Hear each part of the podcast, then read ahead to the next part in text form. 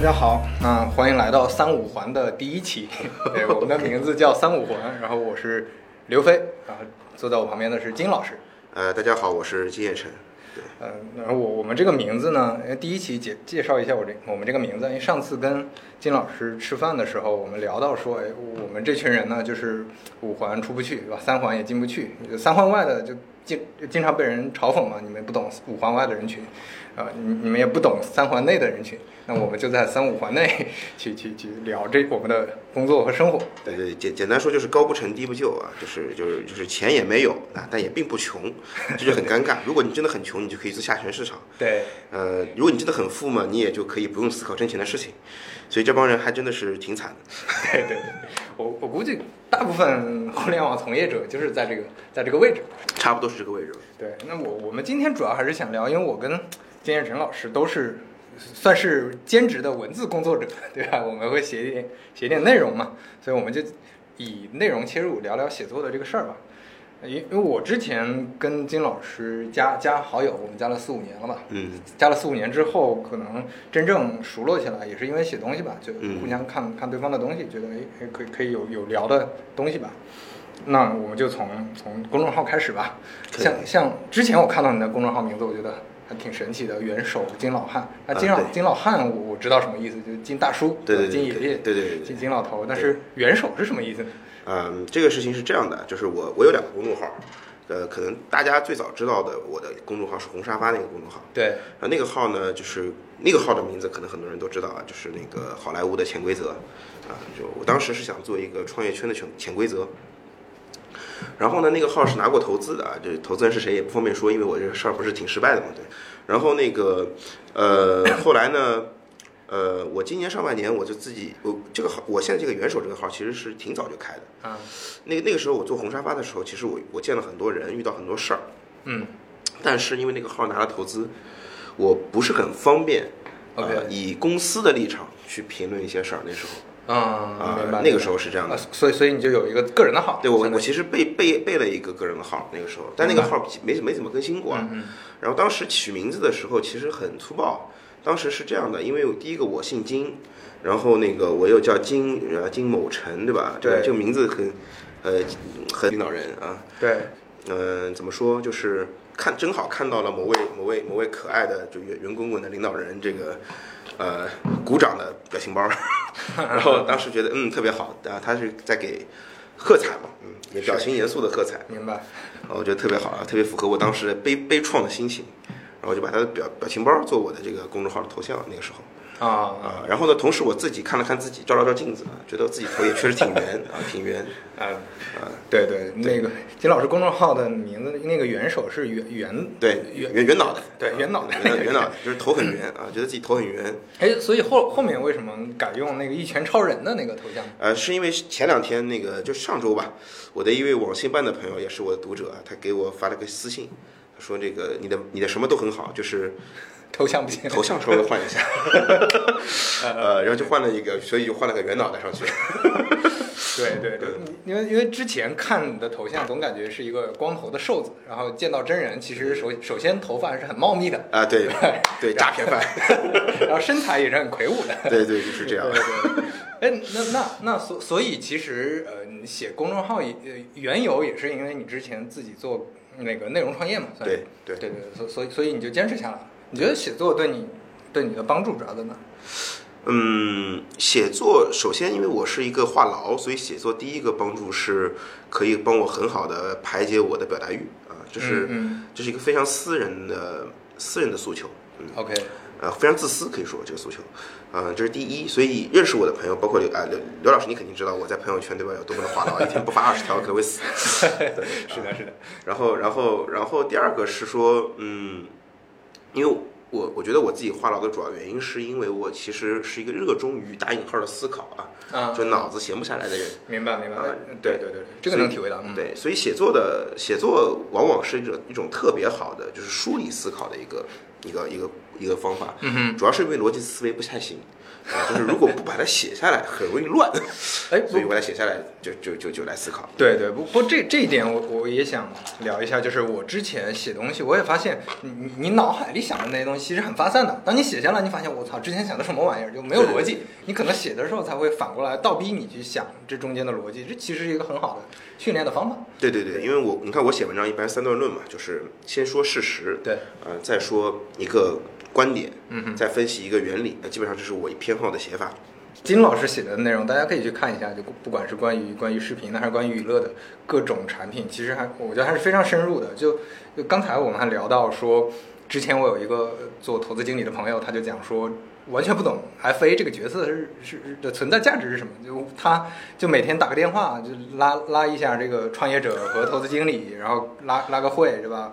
那个把大家 PPT 整理一下，那这个价值在哪儿？直直到遇见了金老师，哎，发现哦，那个原来有思考的，对行业有分析的，对产品有了解的这种这种 FA 还是价值非常大的，他能能帮两边去提供更多的这种这种价值吧？对，呃，这里我要跟着刘飞老师一个说法啊，首先 FA 的主要工作确实是拉皮条，这个。研究行业以及分析产品属于不务正业，这这这我首先先得先得以正视听啊，不能不能不能毁坏我们这个行业的名誉。呃，不是所有的 FA 都应该去做这件事情的啊，这个这是第这是第一。呃，第二就是那个，因为我们是一个新新的机构嘛，小机构嘛，自己也刚开始做，所以其实研究和分析可以帮我们解决一些，比如说呃大机构其实很容易做的事情，比如说其实大机构里边也会有分析师，明白。然后他会很容易知道某一条赛道。呃，某条赛道它即将崛起啊，某些创始人会很厉害。对，嗯，但是我们没有这样的信息源，我们并并不能从后往前推的去说啊，我知道某个赛道即将崛起，某某某某些方的可能会很有机会，所以说我只能说勤能补拙吧，就是说用研究和分析去说去去代替这个缺损的信息。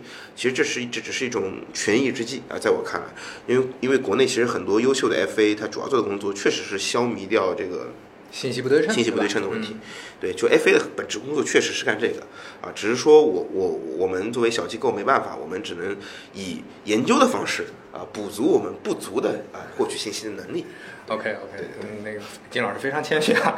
那那你觉得写写内容这些对你真的 FA 的工作？的帮助是是什么呢？就是刚才你讲到那那那一点是吗？就是了解前沿的更更前端的上游的东西。严格来说，写作对我的 FA 工作没有直接帮助啊。就是，呃，如果非要说有帮助，主要是扩大了我的交际圈。这要说这个，我另外一个朋友，我我另外一个朋友 Rex，他很有意思，在前段时间被我忽悠了，就写公众号。呃，前段时间可能有一篇文章，很多朋友读过，是那个苹果的 AR 眼镜啊，就有一个哥们儿出来跳出来说，呃，如果苹果要做 AR 眼镜会怎么做？写了一篇文章。OK 啊，然后就是他就我哥们儿啊，然后那个他呢，他写完之后，他那天给我截一屏，特别有意思，他给我截一屏，就是他收到了留言，特别多的妹子。他跟我说：“他说我终于知道你为什么喜欢写公众号了。”哎，那那说到这个，哎，这问题来了，金老师的那个通过写内容认识了更多的妹子没有？当时我我就回他消息，我说。我说我们可能有些误解，为什么我收到都是男人的留言？我我觉得金老师你可能要换一个形象，呃，可能是我的形象可能是元首，就是别人看到你头像可能觉得是一个光头，那 这种没有了冲动是吧？对对对，这种冲动一下就消弭掉了啊！对对，因为我看了看他的，他因为他是一个纹身少年嘛，他把啊啊啊就他的纹身是头像，对，感觉他应该会唱跳 rap 篮球什么的，对，然后然后放在了那个那个公号做头像，怪不得都是妹子在留言啊！这这个人设真的真的还挺重要的。那那我们就聊到一个很有意思的话题，就关于这个人设。金老师在公开平台个人介绍里面都会提到自己是什么不懂产品的 loser 垃圾，对，还有一个词儿喷子，喷子，对对对，为什么呢？首先，这是一个尊重，非常尊重是客观事实的说法，呃，这是非常尊重客观事实。我我我我先介绍我自己的背景啊，我是二零零七年，嗯，就是正式接触互联网公司这件事情。就之前只是说是普通的网民，两千年左右开始接触互联网，就是使用互联网。明白。但是二零零七年我大学一的暑假，我当时因为我姐，我我大表姐以前干投资的，他们投了那个当年有个公司叫若林网啊，然后 OK，对我我比较我比较无聊，那那暑假我我我学校有三三个月的长，明白。所以我就说我跟我姐说，能不能给我塞个地方去，我让我见识见识世面。嗯 我也就给我塞进去他们投的公司了。那个公司呢，现在的年轻人可能不知道。嗯，我说一个公，我说一个人，你们可能知道，谭思亮。嗯谭思亮是若联网原来 CTO，我觉得那会儿我在办公室里应该见过谭思亮啊，因为因为我也不搞技术，说实话我记性也不好，可能见过他我也忘了。啊，然后那个你就想想这公司有多早。然后呢，在那里那个公司是做最早做类似于 LinkedIn 的业业务的啊，那年在二零一七年做类似于 LinkedIn，它其实是零四零四年开始做的，我去的时候已经是零七年了。然后呃，当时国内最大的 LinkedIn 是它啊，当然后来但它倒了以后，出现了像优视网。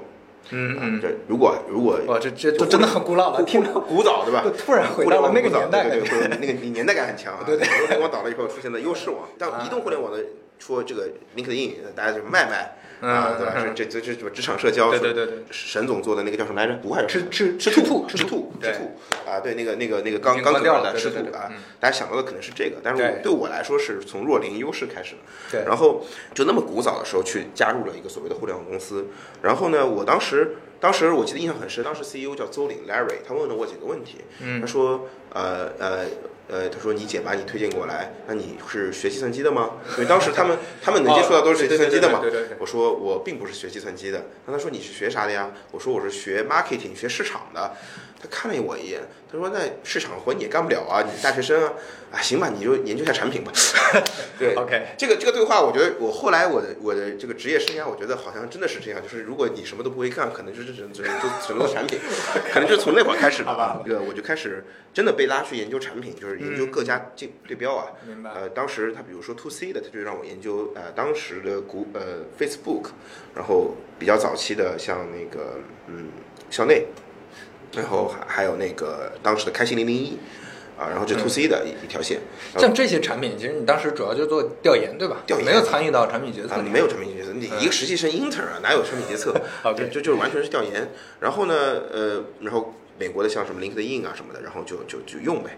啊，然后用完之后呢，写一些研究报告给他们。这是我最早接触互联网公司，写了整整写了将近两个月的研究报告啊。然后那个最后就回到了大学，但我的世界观受到了冲击。我那时候觉得说，我操，原来世界是这样的，就世界上原来还有什么什么 social networking service 啊，我操，还有 Web 二点零，我操，我们还只是在用 QQ 而已啊，觉得啊，对，那那时候觉得说这世界太神奇了。当时 QQ 也在刚刚在推 QQ 空间不多久嘛，我后来才知道 QQ 空间是因为 Facebook。OK，其实其实很多很多事儿以前是不知道的，然后知道以后呢，就是开始突然之间决定，就说一拍脑袋。啊，拉着我们我寝室室友，他是 IT 社团的社长，然后他把我挂名挂去做副社长啊，说我们拉整个 IT 社团做 APP 啊，不是那会儿不是 APP 做网站，所以我是，然后说程序员有，产品没有啊，项目经理和产品经理没有所以所以你就自己上。啊，当时我说我可以啊，我可以啊，就因为我发现反正在互联网公司产品经理也不干什么，我可以 啊，就去了，然后这个于是就误入了产品的坑，所谓接触产品。那其实你也是元老级的这种古早期的产品经理从业者，这么说。爱好者，爱好者。对，然后这个东西是越做之后，你发现越越不懂。就我我做过很早，我我零七年做过网站，我零零九年零九年到一零年做过 APP，那比较早的一批一批那个 App 开发者，呃 iOS 的开呃 App 开发者。然后那个，但我不是我不是 coding，我我只是 PM，对吧？毕竟我什么都不会。然后经过这个阶段过来之后，后来我就发现其实呃产品是一个非常非常复杂的，呃、嗯非常接近。我觉得刘飞上次你跟我说那个社会学，对很接近社会学的这个一个工作。我我发现是的，因为我是学 marketing 的，是所以我们有我们要学统计学嘛，所以我发现其实用到的方法工具很像。这然后最得出个结论是，嗯，我不适合干产品，啊，为什么为什么是这个结论？因为我比较懒。啊好吧，对我没有我我没有那么强烈的这个这个勤奋的这个能力去呃大量的调研，然后细致的分析，然后去其实有点像有点像解谜和探案。哎，但是你看现在你写文章肯定也要做很多信息的收集和分析拆解嘛，那有什么不一样呢？你觉得？有不一样，比如说我现在有时候写完，我是我是很不负责任的。就比如说，你看做产品的话，我要做一个决策，这个决策 OK，你要是会影响嗯到几百万的预算、几几十个同事的工作的，接下来可能三个月的工作方向。但是我写文章其实只要只放个屁就好了嘛，对吧？对，说说说的对你就听，说的不对你就当放屁。写文章是非常轻松的啊。对对对对，其其实是提供一些参考信息，提供你的想法，你不用为这个想法做那个担责，对吧对，不没有责任，没有责任。对对对对对对，所以所以我我我一直认为说，产品经理如果频繁的写文章，啊一一方面确实最近说明这个工作压力不大，对比较闲，比较闲比较闲。对，另外一方面是这个事儿可能会呃模糊你的这个。真实的做产品的实感，对对对对对，因为责任边界是不一样的。对对，一个是你提供一个呃，你包括为什么我经常感觉，包括我认识的很多做企业的、创业的也好，产品经理也好，他们会觉得咨询公司出来的那些那些人，他们可能对业务也有认知，但是他们给的这个东西会有点偏什么呢？就是一个参考信息，对，他不会为他担责，所以他没有那种压力，或者说没有你说的那种质感，它不会接触的那么真实。所谓站着说话不腰疼嘛，俗话说。对，所以就是我当我写文章的时候，我一定是个不懂产品的我。OK，因为因为我站着说，我我此刻的我已经站着说话不腰疼了，我肯定不会真的像产品经理那样。其实我是我是对所有做产品和创业的朋友有一份尊敬的，就是说敬畏，就是。毕竟我站着说话不腰疼，我太轻松了，我很容易啊一句话所谓的就是说到本质打引号的根本没有，我只我只是单纯站着说话不腰疼，所以我一定是那一刻的我是不懂产品。呃，这句话背后的故事，我觉得还是很有启发的，因为嗯，我我觉得能能做到像。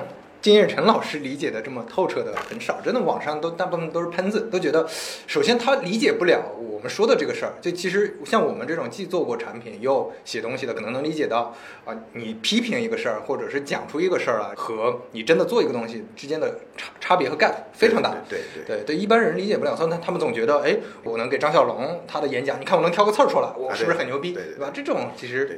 是不一样的。就当我们去攻击，比如说为什么我说我是垃圾，对吧？为什么？因为垃圾也是因为我没有责任感，就是因为当我写文章的时候很没有责任感，就是非常垃圾啊。然后，然后，然后，然后，然后 loser 为什么是 loser 呢？因为因为你我没有解决方案，所以所以我才写文章，所以是个 loser。为什么我是个喷子，对吧？因为我情绪还很强烈，所以我所以我是个喷子。我靠，这个这非常精准的描述。自我介绍的描述都这么逻辑缜密，我这必须得是客观的。可以可以可以，这段话非常客观。然后然后。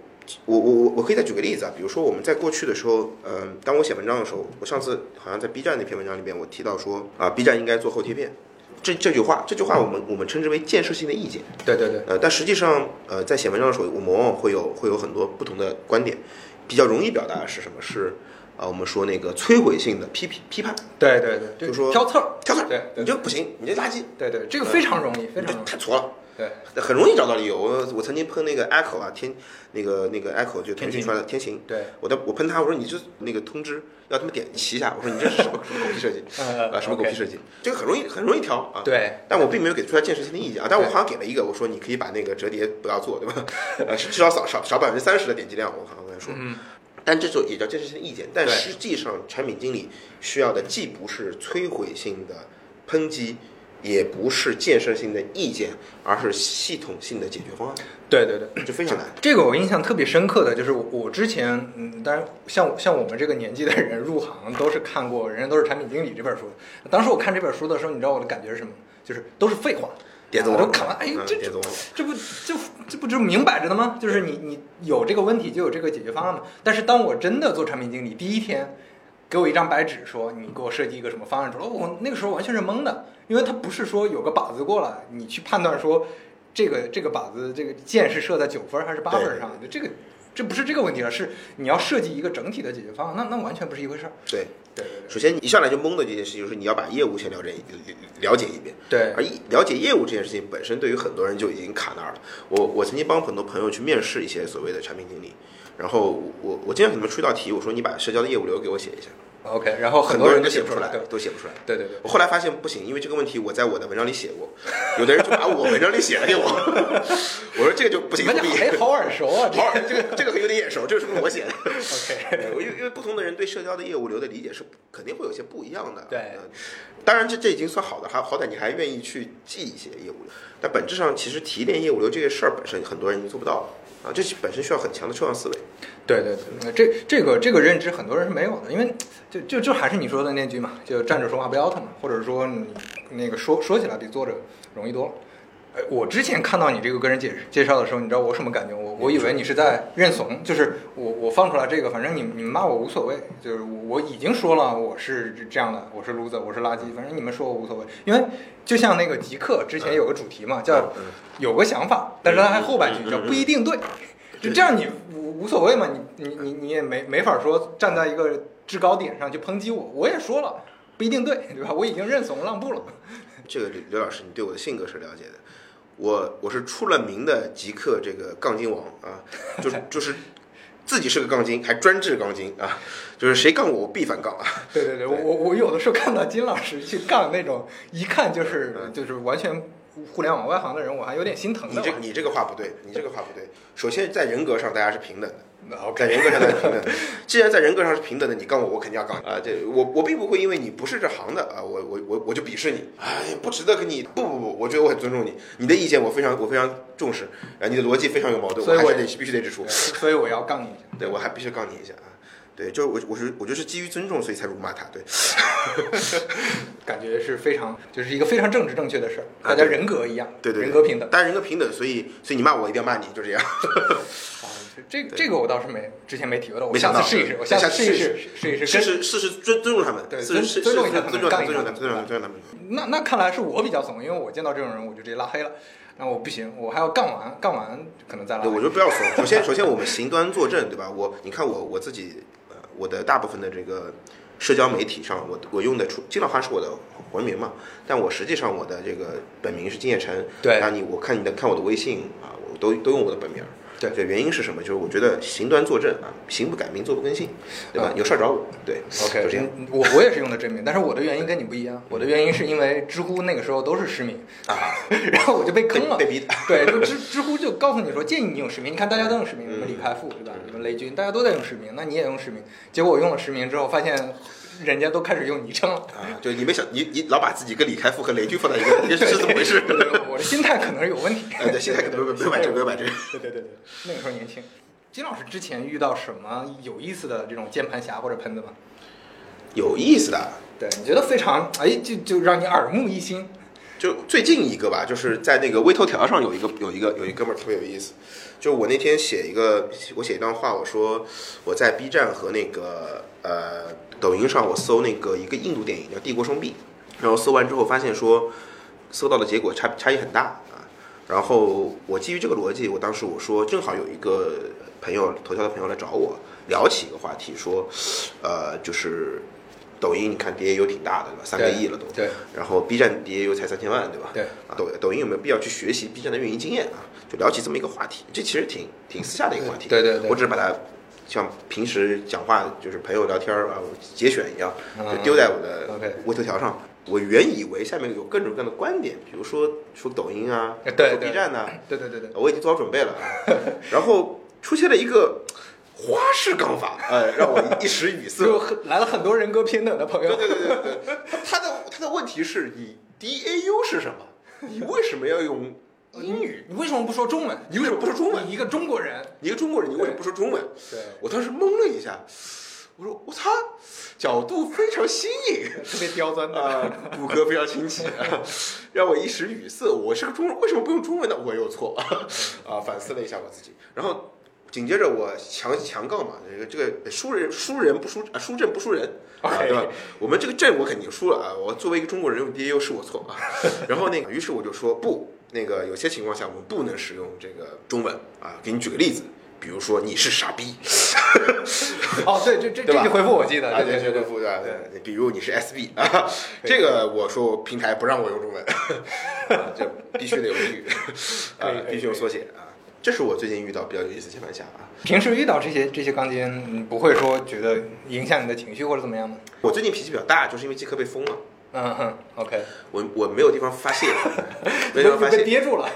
我以为你想说此路不通。我以为你想说你这跟极客感情比较深。厚。不不不，此路不通，就就就被憋憋，你知道吗？憋不舒服啊。OK 然后我平时工作压力一大，我就发起课骂人，啊，就是就是就是找几个钢琴过来骂一骂一通，哎，舒服了，舒畅。啊，这这这个也挺有意思。的，因为因为其实呃，比如说有些人他就是呃网红是自己的职业，对吧？那他可能要悉心的维护自己的人设，或者说比较在乎自己的网络形象嘛。那那这样有一些杠精，可能他就不太好处理，或者他处理的时候比较违背自己的那个那个降低自己的估值什么的。对对对对对。然后这这种比较痛苦，但是对你来说这其实是好事儿，因为我就是一个普，我就是个普通网民啊！我靠，我特别讨厌街上有人说你有黄勾勾，我说我黄勾勾怎么了？我就一普通网民，我靠你骂，我还不得骂你？我靠，见鬼了！我说，对对对对对，哎，就经常有人会这么说嘛，你你明明是大 V，你为什么要这样？对吧？大 V 不是人，我靠，大 V 没有人权，大 V 不会得到尊重，是吧？大 V 不应该人格平等，人格人格平等，好吧？你骂我就骂你。OK OK，这这这个心态我觉得挺好的。对，之前其实你也在知乎啊，像微博啊，包括你刚才说的微头条上，去去跟大家交流。做做就写写内容嘛？你觉得这些平台之间差异，呃，主要在哪儿？你自己的感受？OK，基本上，呃，豆豆豆瓣儿它的这个人群属性比较明显，啊，人群属性比较明显。我不太去文艺青年，因为我没那么文艺啊，没那么文艺。你之前也没文艺过吗？我我文艺的方向跟大家不太一样。哦，这这个这个挺好奇的，你文艺的是什么方向？就。就比如说我我我我是一个我是一个阿宅嘛，所以我是比较喜欢看漫画，但我看漫画看的比较深。比如说像我会看一些艺术性的漫画，比如说像那个宫下英树的战国系列啊，或者是像以前那个安彦良和老师那个，比如说像耶稣三部曲，OK，这种这种漫画，对，就不是那么主流，就可能主流，不是商业性漫画，不是商业漫画，就像像豆瓣那种小众，其实对你来说已经很大众了，听着。呃呃，也不是，因为豆瓣上以以前没有那么多的漫画爱好者。啊，对对，圈子可能不在上面，然后或者我没有当时最早接触动漫肯定太早了，然后那个时候没有接触到这个圈子，反倒是后来的 B 站上面找到了一些这样的一些人，或者或者贴吧里找到过一些这样的人，所以说所以说对我来，for me 来说，豆瓣可能不是一个特别贴合我自己的这个这个兴趣爱好的这么一个兴趣社区，然后那个知乎呢，是因为我我知乎主要是因为我无知，对，所以我平时比较搜 啊发的少发的少，就是搜的多。然后，然后那个，因为，呃，知乎，知乎还有个原因，就是它。确实，后来这个这个氛围有点有点高级，有点高级。我感觉自己有点攀攀不上，攀不上。而且他那种高级是有点别扭的那种高级，有点有点别扭。对对对对，就嗯，我懂我懂你的意思，就可能我有点累，我有点累。可能他们不会骂你说你为什么 不说中文，但是他们会说你为什么不说 不说英文？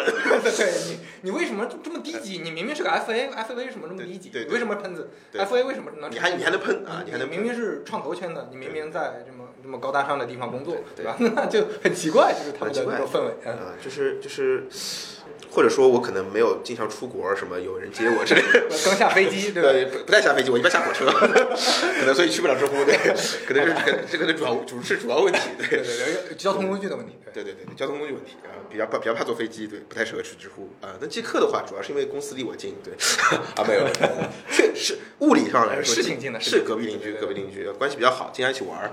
然后那个呃，对我来说，即刻它的那个互联网。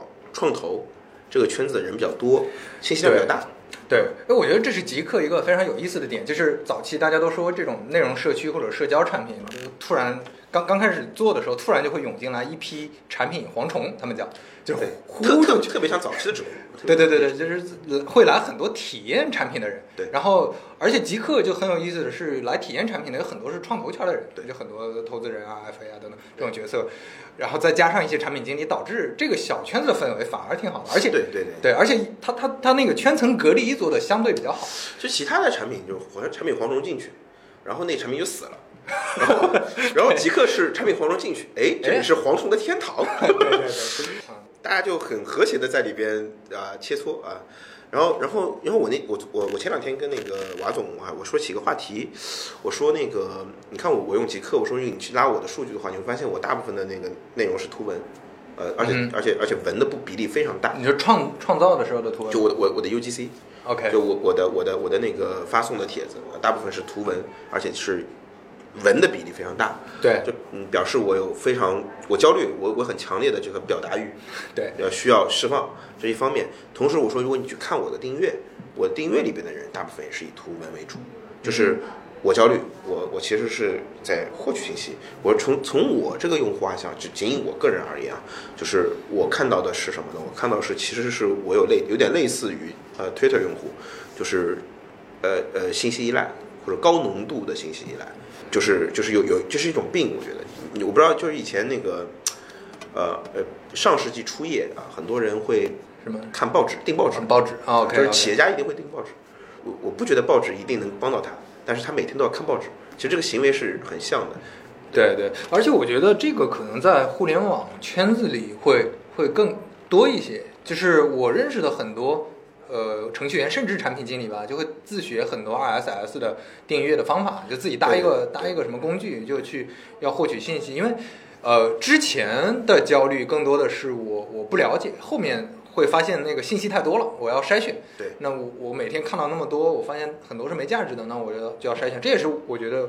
前期极客为什么能获取很多产品经理啊，很多创投圈的人的原因？对。然后，哎，但是后面像呃，它内容社区的氛围起来之后，很多这种 UGC 的内容，那它其实已经从一个 save time 变成一个 kill time 了。那那个时候，你觉得它还是符合你说的信息依赖这个特质吗？嗯，对我来说，它后来变成了一个表达的地方。对，就就就它其实侵占的是我朋友圈发朋友圈的时间。但是你你会看很多别人的表达吗？会会会会会，呃，这是一个这是一个它其实是一个表达和这个看别人表达然后的一个循环，就是你自己先表达了一些，然后有人回复你，然后你看看回复，然后紧接着你又看看那个人表达过什么，然后你就循环了，对，它就在循环了。所以我我其实是 Tab 一用的不多，我用极客 Tab 二比较多，就动态一眼我用的比较多。哦，对我我呃，对我来说，它是我第二个朋友圈或者小推特吧。对对，这这也是很有意思的一个点，是我认识的很多人用极客，是因为有一些东西，你像我们平时会在极客上发的东西，可能就是业内我们的一些想法，这这种发到朋友圈会显得有点傻。啊，对，或者或者说有点尴尬，因为朋友圈有一些身边的人，或者说有一些就就就就也不是互联网的人，那你你你为什么要讲互联网这些东西？就是不是朋友圈啊？对，就就 就很奇怪。对，明白。我的朋友圈可能不太一样，因为我的朋友圈里边好像都是很多人是想看我朋友圈才来加我的。OK，搞搞得我很我很尴我很尴尬，因为我我我我经常有人加我说，听说你公众号就他是这样的，比如说看我公众号。然后过过段时间，他跑来加我，我说你你你好你好，你找我有什么事儿吗？他说听说你的朋友圈比你的公众号还要好看，然后行吧 行吧，那你就 看吧。那那像你这样确实不太一样。对，我说我还能说什么呢？你就看吧，我还能说什么呢？那你你之前在极客这些内容会在朋友圈再发一份吗？嗯，百分之八十内容是重复的。那你还是一个很旺盛的，就表达欲无比强烈，对对对，就就愿意复制粘贴到很多地方。对对对对对，然后然后 然后贴极客有一个原因是因为，那个之前不是那个折叠就朋友圈折叠这个设计嘛，就很糟心。是是是。然后然后那个嗯，在极客发完之后可以那个贴个图过来。啊，转成卡片过，转成卡片过来啊。其他的那个工具呢？嗯，微博、微头条这些。微博主要是我，对吧？你看我这长相，我也对吧？我也成不了 idol。然后你你看我这性格，我也很难成。那当然，我觉得杨超越很棒，对。周杰周杰伦我也，但是已经过了那种，毕竟我老对年纪放在这儿，很难不喜欢周杰伦，对。呃，但是确实不太没形成习惯去玩那个刷微博了。然后那个可能只有一些年轻女生有时候给我突然给我转个微博段子过来什么的，我还得，呃嗯，真好笑，哈哈哈。对，这样子。我认识的都是一些九零、九五甚至零零的妹子在用微博还比较多一些吧，相对比较多一些。然后呃，微头条的话，说句实话，for me 的话是完全因为我认识头条朋友多我才用。然后那个因为因为据我所知，微头条的嗯上面主要的那大屏的内容其实是跟那个。新闻，然后那个，比如说国际政治局势，然后军事这样一些新闻相关的，是比较三农还有三文三农这种比较，它比较比较厉害，跟跟人群关系很大嘛。对对。就你你你就像那，你为什么不说中文？对对。那这个就比较尴尬，你可能没法产生那个像极客那么好的互动。微微头条的用户的关注点，你看就是就是爱不爱国，你为什么不说中文？对对对。我觉得这个就一下子就尬住，就就就语境不太一样，所以大家都说的是中文，但好像听不懂对方在说什么。对。哎，所以你觉得像？很多这种小圈子的社群也好，或者社区也好，它会有那个机会或者空间吗？有句话叫“天下大事，分久必合，合久必分”吧。就是当年最早，你是你你你跟过于俊老师，肯定就知道贴吧是怎么做出来的。贴吧其实是就是很多小圈子聚合嘛，对，非常多的小圈子聚合。然后它因为每个圈子是一个词儿，通过引擎分发，这样流量就可以被无无限的灌进去，对吧？对，很棒这个事情。然后呃，但是后来因为这个也。呃搜索引擎的流量下降，导致这个这个小圈子其实失去了持续供给。一方面，第二方面，小圈子本身固定流量的能力它是有限的，就是它不会无限制的，就是固定住流量，对吧？任何一个垂直逆区社区，它就都是有社社区的生命生命周期的。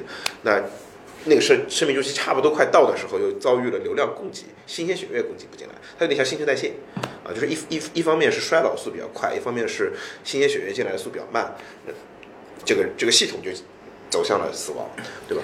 所以，所以我我我会觉得说，目前这个环境下面来看，其实是有的，但是你你要如果问我有没有人在做聚合，我认为是有，也也有人在做聚合，比如说经常被忽略的一个玩家是快手，快手的这个。啊，我们说兴趣类的，呃，话题，呃的聚合，其实做的非常好。大部分人意识不到自己在用，所以说可能会忽略掉你的这个诉诉需求，在快手上其实被满足了。那快手的呃，它的产品模式还是短视频嘛？对，但是其实快手是有图文的，就是我我还跟很多朋友提过，我说那个快手可能是。呃，前几年吧，应该是因为后来他做版权版权的一个整理了，就是他前几年可能是国内最大的这个盗版漫画的分发平台之一。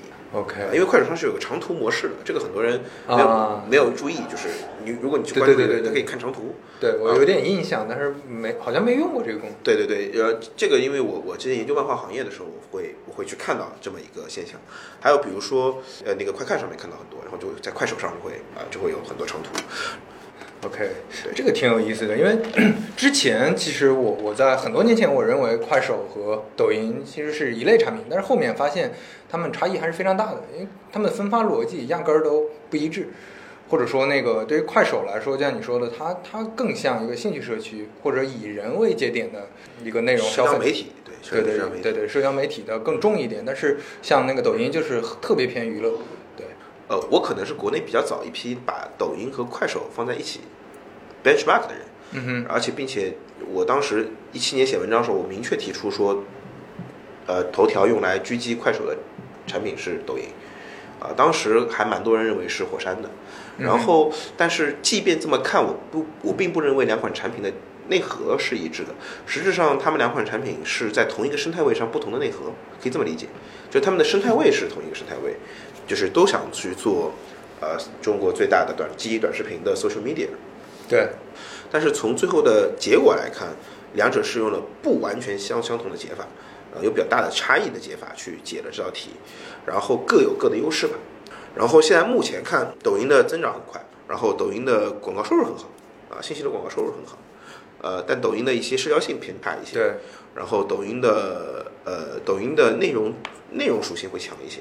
这这都都只是相对于快手啊，相对于快手做了一个基于定量做了一个定定性分析，然后快手的话是一个呃社交性强一些，在部分地区啊微信渗透率比较低的地区或者微信打开率比较低的地区，呃比如说青海，它已经代替了部分的人使用微信的需求，对对对，那这个其实就完全偏搜索工具了嘛，这个其实也经常被人提到这件事情，那么从这一点来看，两者还是有蛮大。具体的解法上的差异。那你从未来发展，你更看好哪一家呢？呃，最近其实这这不是正要写一篇文章嘛？对对对。所以等你的文章，对吧？对对对。呃，不能说更看好谁，实质上我文章最后应该会写一句话。我认为就是两家两个产品，其实目前的天花板大概的，我们说如果按活跃算天花板，差不多可能在四四亿到四点五亿之间，就是两家产品能够做理论上能做到的就。用户用户量，现在抖音是三嘛，然后快手是二嘛，二点二点五不到吧，也差不多。其实他们的差距一直在一个亿到五千万之间。那从后面来看，呃，这两个产品其实都会比较接近这个数的。那我其实好奇的不是谁先到，因为谁先到没意义。对我更好奇的是，如果以四华为一个暂时性的终点，我的判断是谁第一个跨出一步，超越这个这个终点。他肯定要做有一些变化才能突破，对吧？对，就谁才是暂时性的赢家，而是谁先超过这个终点，谁理论上才是那个暂时性的领先者。嗯，就其实我觉得到了这个阶段，已经不再是单纯的比拼产品综合体量了，因为这两个产品是都已经确定了可以超过三亿 DAU。我我在我在我的认知里面啊，它都是向着四亿 DAU 去的产品。那我觉得决定的是产品进化的速度啊。对而不是产品本身增长的速度。对，这是一个一个一个目前的我的我的观点。OK，我们我们回到刚才的话题。对，好像有点远，有点远，有点我们好像从微博开始聊的？你觉得远古的那些论坛为什么都没有坚持下来呢？有呃那个毛铺啊，什么天涯呀、等等这些。那首先有有有有，我觉得有一句话叫做这个“人间五十年，一度得生者，岂有长生不灭者”，就是就是我很喜欢这个这个敦盛啊，就是织田信长的呃临死前的一首诗。就人活五十年，对吧？活着的人怎么会有不死呢？凡人凡人终有一死。嗯，然后只是你的死法，呃，时间，然后什么原因去死。呃，前两天那个潘乱在朋友圈儿，呃，在所有地方，呃我的哥们儿潘乱到处喷吴军老师。对，啊，这个这个讲道理，我认为他讲的是对的，嗯就我认为乱总讲的是对的啊。首先第一个观点，我支持乱总，但是我并不认为说呃，首先基因论肯定不对，但是我认为认知局限论可能，我我自己有个观点，我认为认知认知局局限论可能是比较可靠的。企业的在某一个阶段里面，它其实是有一个所谓的核心人物的，就是企业家。那么不管这个企业家是创始人还是职业经理人，掌控这个公司的大脑很重要。对而这个人的认知一定是有局限的，啊，而这个人的认知局限将会决定了公司的天花板，对吧？这个阶段里面公司的天花板。嗯，而任何企业都都是其实都是在向死而生的，它终有一死嘛。所以说，这个天花板一旦触碰到了，或者是没有突破，或者是大环境的变化导致你突破不了，你就得出局，那么这个企业就会出局。其实我们今天回过头来看，豆，嗯就像乱总其实写豆瓣写的挺好的，豆瓣，呃，张一鸣自己的认知是豆瓣是中国最早的这个用到推荐算法的内容内容社区。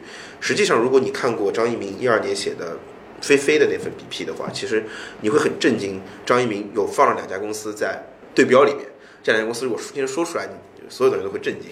一家公司是豆瓣，一家公司是蘑菇街。对嗯，我当时看了 BP，我都懵了。啊，对我都懵了，我都懵，我这我说这这是啥？What？呃，但是你我静下心来想一想，是是有道理的。因为如果你回到二零一二年，你去看当时的豆瓣和当时的蘑菇街，其实是很有意思的产品。因为呃，呃豆瓣很像 Redis 嘛，对吧？然后那个蘑菇街其实非常像呃 Pinterest，呃嗯嗯，呃非常像 Pinterest。对呃，其实当时 Pinterest 的呃呃 Pinterest like 的产品在国内有三有四款吧，对对，当时特别多，我记得。一呃比较大的有四款，对对对一款蘑菇街，一款美丽说，一款那个堆糖，一款滑板，对，对吧？对就是就是如果就 top four 的话，那就是四家，是的就是就是 Pinterest like 对吧？然后那个当还当然还包括百度百度图片儿，好像当时也学了一下。然后 Pinterest 这个东西其实本质上也是个 UGC 社区。呃，或者说是也也是个 UGC 的平台吧，它图片都是抓取或者 UGC，而且 Pinterest 是我印象里啊，如果如果我没记错的话，最早使用瀑布流无限无限制啊瀑布流设计，对对对对，这这个我有印象，对，这如果如果个是最早没记错的话，对。如果因为 Pinterest 应该是第一个，这是很有意思的一个东西。首先，今天人用所谓的 feeds，就是信息流，对吧？它是脱胎于瀑布流的交互设计的，对，刷不完，就是它它的特征是刷不完，你会不停的往下滚滚滚滚，对对对对对。没有翻页这个东西啊，是的。因为你看 Google 会做一个 page 嘛，对吧？翻页翻页翻页，但是从 Pinterest 开始，你会发现不用翻页。啊，可以刷好久，然后那个这个设计其实很有意思，但 Pinterest 并没有并没有把这个是定义成 feed，啊，就是并没有把这件事定义成 feed，啊它是更严格来说叫叫叫瀑布流，它不是信息流。那信息流跟跟跟这个瀑布流有什么区别呢？区别在于说我提供海量的信息，但是我是通过算法给你喂出来个性化的，对吧？个性化的喂出来的嗯呃，或以我严格来说，甚至不是个性化的，是持续化的给你喂出来。啊持续化就是可能跟个性化不太一样，因为我认为算法重要的不是个性化，而是能够针对单个用户进行持续化优化。嗯嗯，就是我能让你继续刷下去。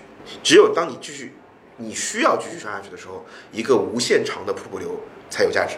明白，就是就是这个内容，我要保证你能喜欢嘛。对对每次给你推给你可能喜更更喜欢的内容。对对对，这个行为就有点像假想象一下，你家有台电视机，然后它有 N 个频道，然后你特别无聊，然后你就不停的摁下下下下下下下下下下下下下，每隔五秒摁一个下，每隔五秒一个下，对吧？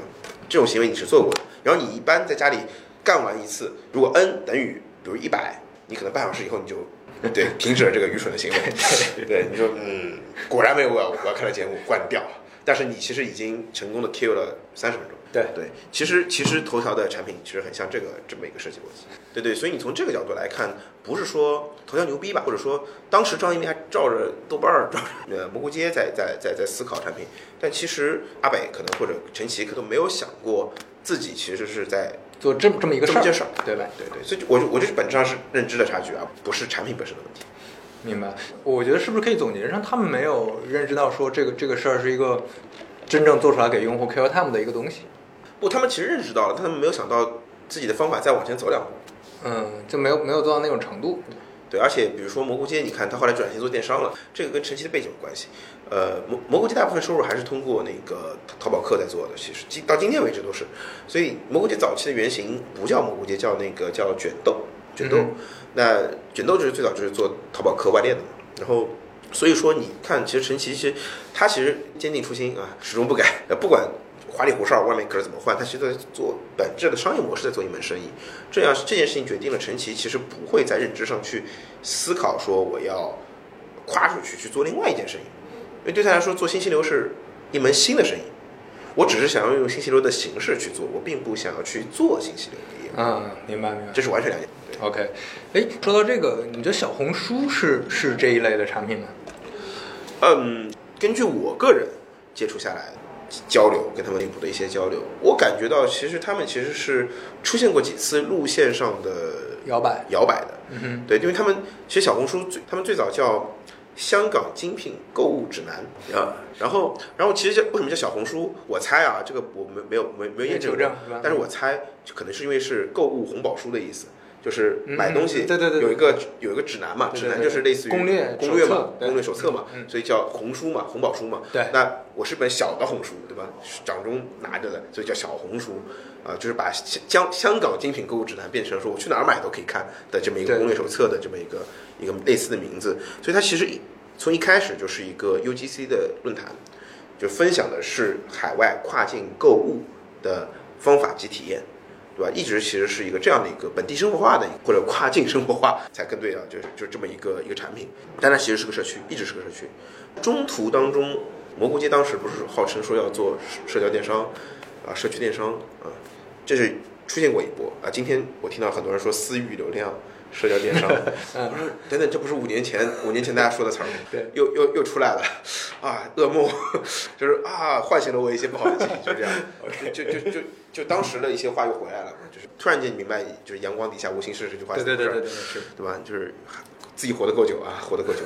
然后，然后你会看到说，当时也是这么一波，然后小红书就摇摆了一下，觉得说我有流量，那很容易想到说我有流量，我有我有买东西的人，而且我的流量是精准的买东西的人，对，那我只要找到货，他们就会买，那我不就可以挣钱了吗？这其实对这个还是一个电商流量思路。对，这个逻辑其实很很容易理解。这个逻因为很直男，对对对这是一个最短路径化的逻辑。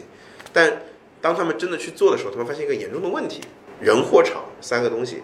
呃，我们场先抛开，人、货这两个东西，他们只有人，他们没有货。阿里干了那么多年，不是白干的，人家在货的问题上特别牛逼。最后就变成小红书当时最大的一个问题是，我看到一个东西，我被种草了，然后特别好，然后阿里呃去去淘宝天猫对便宜二十块走了。对对对呃没有没有没有任何人会跟这二十块过不去，呃，就走了，或者百分之九十九的人跟这二十块不会过不去啊，就是感谢你给我种草，然后我去淘天猫上买同款，谢谢你，对吧？感谢小红书，特别棒，是吧？然后一下就懵了，就自己的他们的他们的，然后而且他们当时的库存、仓库管理、就资金链非常重，就是整个业务一下子变成了一个非常重的业务，然后呃也他们也没有及时的适应，然后本身业务的难度又远超想象，嗯所以确实非常非常的难。然后，所以这这一个阶段，他们最后有反思了。我觉得，我觉得他们反思了一下，他们现在把买货，他们已经认清了这个事儿，他们把认为买货这件事情认为是个很终极的目标，就是叫做，就是你能够在我这儿分享你的生活方式，并且影响别人，啊，我能做好就已经很不容易了。如果我还能够参与到你的生活方式的构建当中，就是买货，啊，那他妈这是终极目标。啊，所所以呃，现在就会变成一个轻量的，还是以社区为主嘛，对吧？对，所以人是最重要的，先把人留住，对对对，剩下的再说。他们经过了这么一个过程，然后呃我们说绕了个圈儿之后，发现说，嗯，这么做是对的。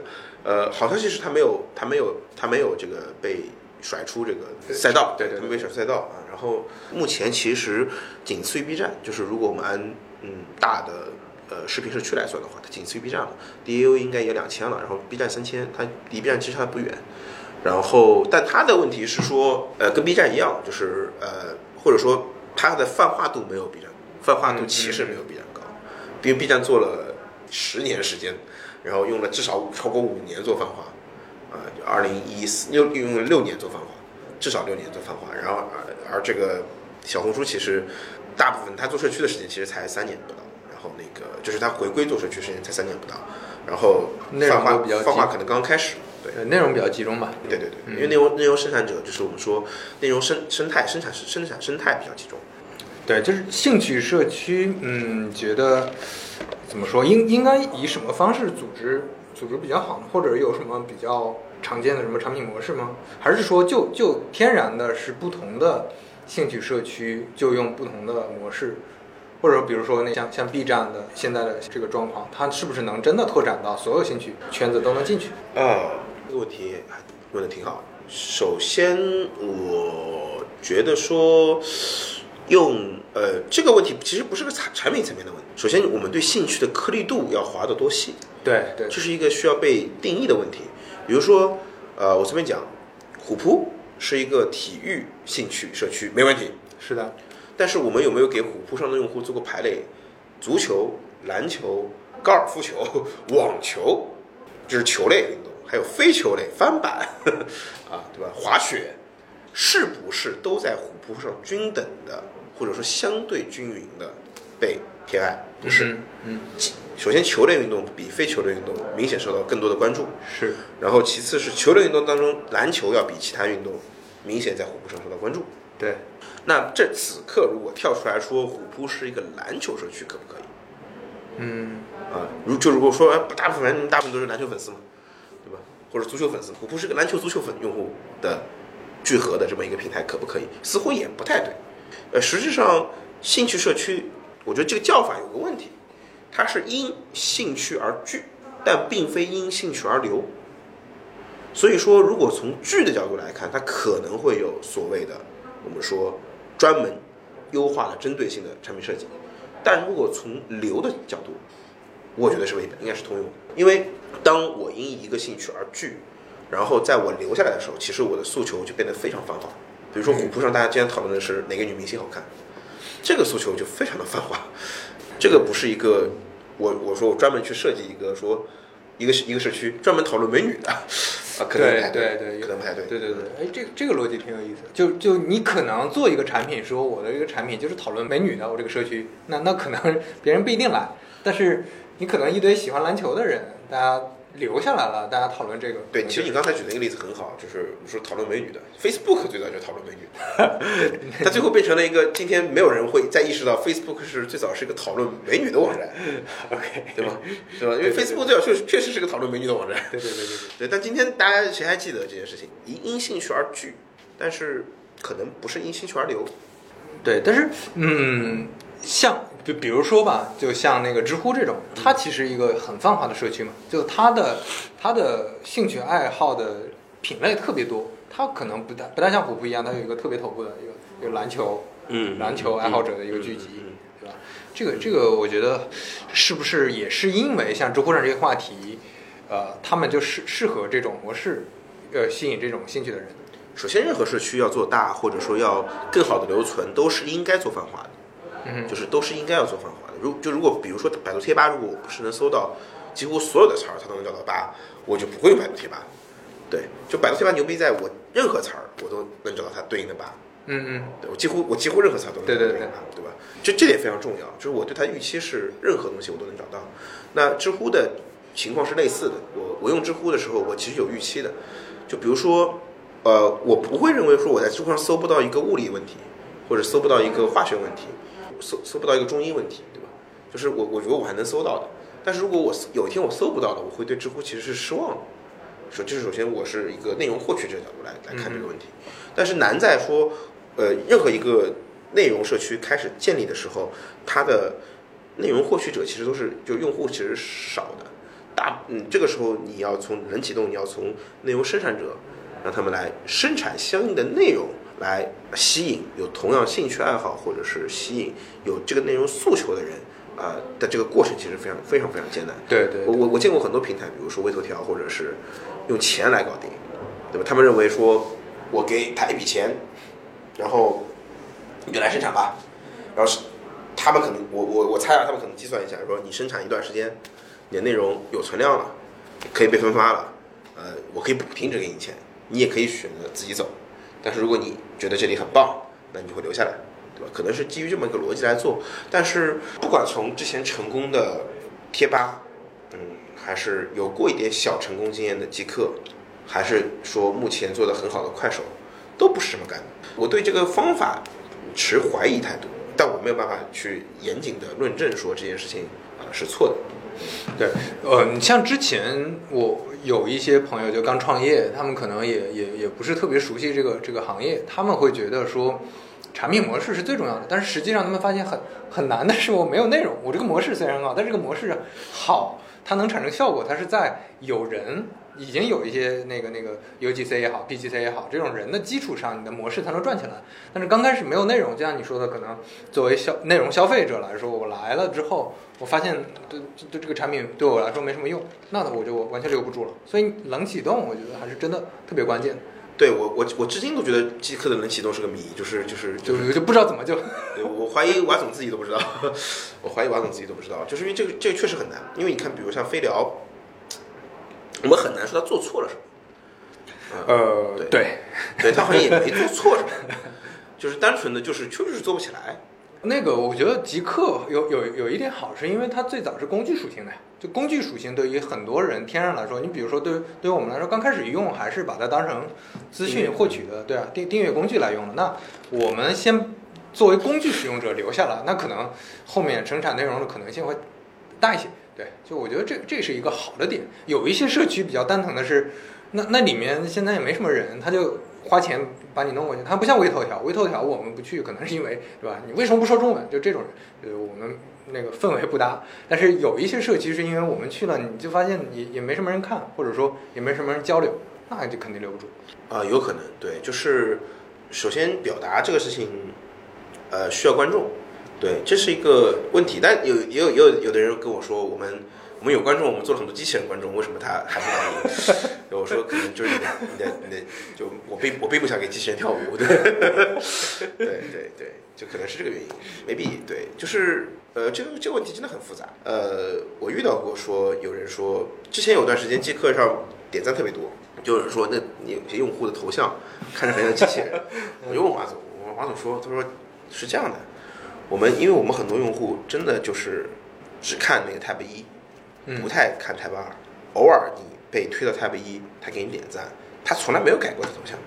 所以，啊所以他是默认，而且他的那个用户名也是一个一串数字。然后他他们当时做了一件什么事儿，改变了这件事情呢？就是他们当时做那个匿名聊天，然后做聊做一做聊天之后，他说当时他发现，我问他你你有有没有什么数据有提升？他说提升最大的数据是，呃，用户首页头像被换，就是就就是用户的首页头像被换了，然后用户的签名换了，这个是提升最大的啊，对，这。这种明显就是社交属性会强很多嘛，对对对。对吧？嗯。然后后来我想了想，也对啊，就是因为当你要做社交的时候，用户是从打理自己形象开始的，这这就是为什么我当时画那个社交关系呃业务业务链业务流的时候，我留了一手，就我画的那是五步，从发现到破冰到那个交换信息到留存到。呃，扩展关系链对吧？一个闭环对吧？似乎很合理。我告诉你不，这个这个这个图有一个毛病，嗯，这图有个毛病，其实第一步不是从发现开始的，是从自我审视开始的，是从打理自己开始的。就是就是你出门交朋友前的的第一件事情是照镜子，照照镜子，打理打理。呃，男生是撸个头发，女生是换换衣服。对，就这件事情其实是很多人意识不到的。就为什么当时说，呃，我当时写那个，我好像有一次写那个社交的时候，我提到 Face You，嗯我提到 Face You，我为什么说 Face You 跟那个有可能可以切社交？我认为 Face You 是照镜子，它那一步是照镜子，很这很这很很关键嗯嗯嗯啊、包括美拍也是照镜子，啊，这个这个这个挺有意思的。对，包括 Snapchat 也是照镜子，都是自拍镜开始。我们来聊下一个话题，就是内容社区天然的，它有一个有价值的东西，就会生产出来的内容嘛。就这些内容，除了能让内容消费者他看到去啊做它的留存，再往上肯定就做像知识付费，或者说甚至做做培训、教育培训这种。这一点你是怎么看的？我我觉得首先做商业化是做商业是做商业化，做产品是做产品，这两件事情。呃，我比较喜欢，我比较推崇的是朱时宇老师的那个皮下求生这个号，它里面讲过一些关于做商业化的一些基本的战略逻辑。这里面讲到一个点，说你的这个所谓的 business mode 到底是跟什么核心数据在挂钩的？这个核心数据作为你的引擎或者驱动，又是是个又跟你的什么业务挂钩的？我举个例子，比如说你刚才说我一个内容社区上最有价值的 to user 就就 valuation 的是内容，对吧？但是这不一定能够转化出商业价值。嗯哼，比如说有价值内容可以转化成什么呢？非常高效的转化率，获取获客，降低你的 CAC，对吧？这样子你的 LTV 理论上要求可以低一些，你的 ROI 就可以做高。然后第二是比如说增加用户时长，再比如说增加用户的 VB 数，也有可能降低用户的 VB 数。就就是就是我我举个例子，比如说有一个有一有一类平台，它内容非常有价值，非常贵，然后它的时长非常长，它的 VB 数非常低，比如说 Netflix。但 VV 数并不高，呃，因为它一集很长，你可能看的量很有限，对吧？那基于不同的业务里面去找到说你你的那个核心 business mode 是挂钩在什么上的？比如说 Netflix，他发现说我我不做我他不是做广告的，他说我是做收费的，我收会员费的，对对吧？我是我我做 membership，所以说我的用户其实计算的是我只要我每个月有一个用户不得不来的理由，他就得交钱。就每个月只有一个不得不来的理由，他就得交钱。如果有两个，那就他连别的平台都不去了，就来只在我这交钱，对吧？然后，所以它的核心，它的核心能力其实是提升是 yes 是用户的 DAU，是付费用户的 DAU，但是付费用户的 DAU 跟什么挂钩呢？跟高品质内容的数量挂钩，就是 Netflix 逻辑。所以他要做爆款内容，他要做高品质网剧，不能做低品质，做低品质用户就不来了。然后，如果我自己不能做该怎么办？我去买，我去买那个存量过来放，就等百分之七十，它这百分之七十是来自于那个其他的那个存量内容，不是来自于它的自制剧的。它自制剧可能之前只到三成，对吧？那，但它为什么一定要做自制剧，并且不断加大自制剧的比例，也是因为这个原因。嗯哼，就是能降成本嘛？呃，一个是降成本，一个是保证这个啊头部供给供供给稳定性。嗯嗯，因为头对头部供给如果不稳定，很恐怖的。你想象一下，没没得买，突然对，就 HBO 做了头部，对吧？然后他妈的 HBO 给你，然后突然 HBO 说我不给你了，你 就死了。或者说我要涨价，对对，我要涨价了。搞死对啊，之前就是涨价，之之前就是所有人都在跟那个 Netflix 说我涨价。对，你说这个特别像之前那个百度最早是一个 to B 的技术供应商，就我对对，他他一直在做搜索引擎的技术，然后卖给新浪，卖给搜狐。那后来有一天他发现，哎，不对啊，这我的团队越来越大，我在这上面成本越来越高，结果我卖钱给他们，他们还要我更便宜，因为就是我只能卖给这些头部的玩家。对，那后后来他们没办法自己做了 C 端。对，再比如说，再比如说，呃，我们说广告，比如说啊，广告是广告是一个很大的 business 类型。嗯哼，那其实因为整个互联网已已被发掘出来的，说商业模式啊，是这个有个前提，是说整个互联网已被发发掘出来的商业模式，其实其实是非常有限的。它大概有只有几种，第一种是广告模式，就是卖广告啊，然后剩下的全是广告模式的变种。然后第二种是增值服务，卖会员，对对，卖权限，腾讯为主，对啊，Netflix 也是卖嗯卖权限嘛。嗯，第三种是直接交易，就是交易平台，交易平台，嗯嗯，就是我撮合你两边做做做交易，对对对，比如阿里阿里就是对对吧？嗯，阿里就是。嗯。第四类是，你是一个半类型，它是游戏，对，游戏内购，但是其其实也是增值服务的一种。呃，它它它有点不一样，它里边它因为它这个品类剥离出来做了很多独特的，只属于它的开发，嗯嗯，所以说这个这个有点不一样，跟纯粹的增值服务有差异，所以我们可以把它作为一种 mix 的一种新品类放在那儿，先丢掉的。游戏先抛开不说，如果你是不是做游戏的话，前面三种基本上是你做互联网目前过去二十年你能绕不用到的开对呃主要的这个这个这个商业模式的基石，我们看，那你要从这里面选一个啊，当然除非你特别特别 genius 啊，你自己发明一种，那否则的话你就是从这三里面选一个，并且选完一个之后做创新，这大概是你能做的事情。让我们看一下以广告模式为代表的出现了什么创新。最早的广告是做贴片，啊、不是贴片，那个做呃 banner，就网页贴一个贴个网页上贴上去。对，还有呃，还有弹窗，啊，这是最早的广告。我记得那时候我上什么雅虎，我操，对对对雅虎雅虎上全广告，哇，对对特别复杂的一个页面。满满满满满屏幕全广告，然后广告和和信息混杂着在一起，你根本找不到你要的东西。对对。然后还有了 Google 说我没有广告权，然后哎，但是我说 Google 跟这个就它是一个巨大的进步是什么呢？是广告位的数量。你可以你可以去关注到就 AD loss 这件事情，比如说我们以广告为举例啊，它是 DAU 乘以 UP 乘以呃 UP 是由 AD price 去啊、然后然后然后和那个呃叫做 AD AD price 和 AD loss 决定的，对吧？就是有广有多广告位，多少广告呃单价，来决定了每个用户看多少个除以用户量，它就是它的 up，所以就变成了 DAU 乘以它的 AD loss 乘以它的 AD price，再去乘以这个比如说用户时长，我看多久的广告啊、LT 就是理论上是我能从一个身上人身上挣到的所有的广告广告费。那我要提升这个总数，就是提其实在提升里面的某些系数嘛，比如容易想到的是提升用户量，啊，这大这个大家都会，嗯，剩下的是如何提升广告位。广告位一种是提升提升填充率，这是不创新，谁都知道就是多加广告位嘛，对对吧？但是有时候会达到某一个类型的广告位的天花板，这个时候就需要创新了。比如说，你看雅虎卖广告是卖页面的广告，就我买我雅卖我雅虎这个页面的广告，你雅虎一个页面上贴到广告位，像素点都给你抠出来，我跟你讲。当年我记得有一个有一个英国小孩做过一个多少个像素一个广告位的这个、嗯一个哼，对对对，一一个网站站，，对他的逻辑就是我把广告 AD loss 填充位最大化啊，就在一个页面上最大化。但你不管多最多大化，你都只是 one page，是有限的。然后 Google 做了一件事，Google 是我你每搜索任何一个词，我出来的页面里面都有广告位，而这个广告位混杂在信息里。百度把这个发扬光大了，对吧？这就所谓竞价排名，就是我在每个页面里面都会搞出广告位，而我有多少个页面呢？理论上是无限个页面，所以我有 N 个广告位，我一下子变成从卖有限广告位变成卖无限广告位的公司，这是一个重大创新，这个点上是个商业模式创新。然后呢，但是进而有人发现一个问题，搜索这件事情啊，单次使用时长是很有限的，因为你搜的越准，我使用时长越短，所以在单次使用时长里边，我看到的广告位很有限，对吧？就在单次使用时长里边，我看到的广告位很有限，所以他卖广告怎么卖呢？他是卖拍卖，因为这个机会难得啊，就是我单次展示的机会非常难得，所以价高者得。他在提升 AD price 的方法是来抢夺这个单次广告位的机会。那么这是这是 Google 啊，但是你于是就有人想，那我能不能提升用户看广告的数量？就单次看广告数能不能提升？我能不能不要说让他每天就搜那么多次嘛？虽然理论上是无限的，但是没有人会无限的搜。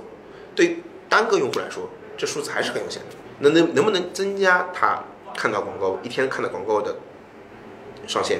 就从它的 LT 来看，就从它的这个使用时长来看，能不能增加？这就是非得流。非得流的逻辑是什么？是你你只要有时间你就刷下去。它广告出现多少次呢？肯定是五，比如五条内容里面加一条，对吧？五分之一啊，twenty percent 的填充率，然后你就开始刷。接下来我只要知道你时长跟你的留存率啊，而这两个数字它本身是正相关的，那么我就能够计算出你理论上看多少条广告，最大化你一天看广告的数量，把广告作为一种内容送给你，而你的一天时长是二十四小时，是能被算出来的。所以这又是又是一次创新。就是在无限广告位的，就因为它也是无限广告位，瀑布流嘛，我也是理论上无限广告位，我增加你的单次使用时长，来增加你一天看的广告的的上限，这样子我就能卖出更多的广告给你。这是对广告模式的三次很重大的创新，从 Yahoo 到 Google 到呃 ByteDance 是三次创新。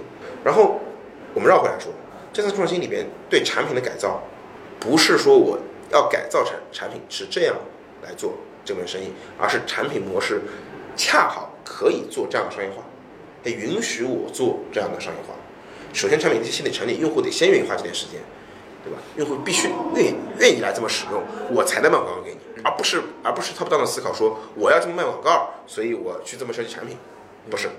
对，所所以翻译一下就是我要不同的，其实是不同的产品模式适应不同的商业模式，而且很多商业模式看起来好像都都别人都很成熟了，但是用在你的产品上可能就是不合适。啊，对。然后我们回过来说内容社区，对，就做在做内容社区的人的时候，他很容易去思考说，我怎么去利用我上面的这个人内容去挣到钱。知乎最早最搞笑的那个内容呃那个商业化是卖书，对，我记得对，豆瓣儿也也卖也卖日豆瓣日历啊什么这种东西，实体的。这件事情本身是在我看来是不 work，就是这是这这这这件事情显然不 work。然后，既然内容社区强于做用户时长，也许我们打开整个，如果我们要做，接下来就广告购买啊、广告增值和那个撮合交易，我们选一个的话，我们是不是就该去思考一下，如果做广告，我们强于我们强在内用户的使用时长，我是否有可能去做不同的广告模式？注意了。趣头条就做过这个尝试。呃，我们抛开说那个 low 不 low 的问题，米读是一个用户时长很长的东西？对，米读是个内容平台吧？他做的是免费小说吧？人家是怎么想到的？人家就是想到说广告很成熟，用户用那么长时间在一个页面停留那么久，我为什么不能给他送广告？我为什么不能给他多送几个广告？你知乎为什么就没有一个广告在因为在屏幕上有广告在刷知乎？用户真的 care 吗？我不知道，这是一个 question。为什么你非要做软广呢？软广明显是最不适合你的广告形式，这明显是最不适合知乎的广告形式。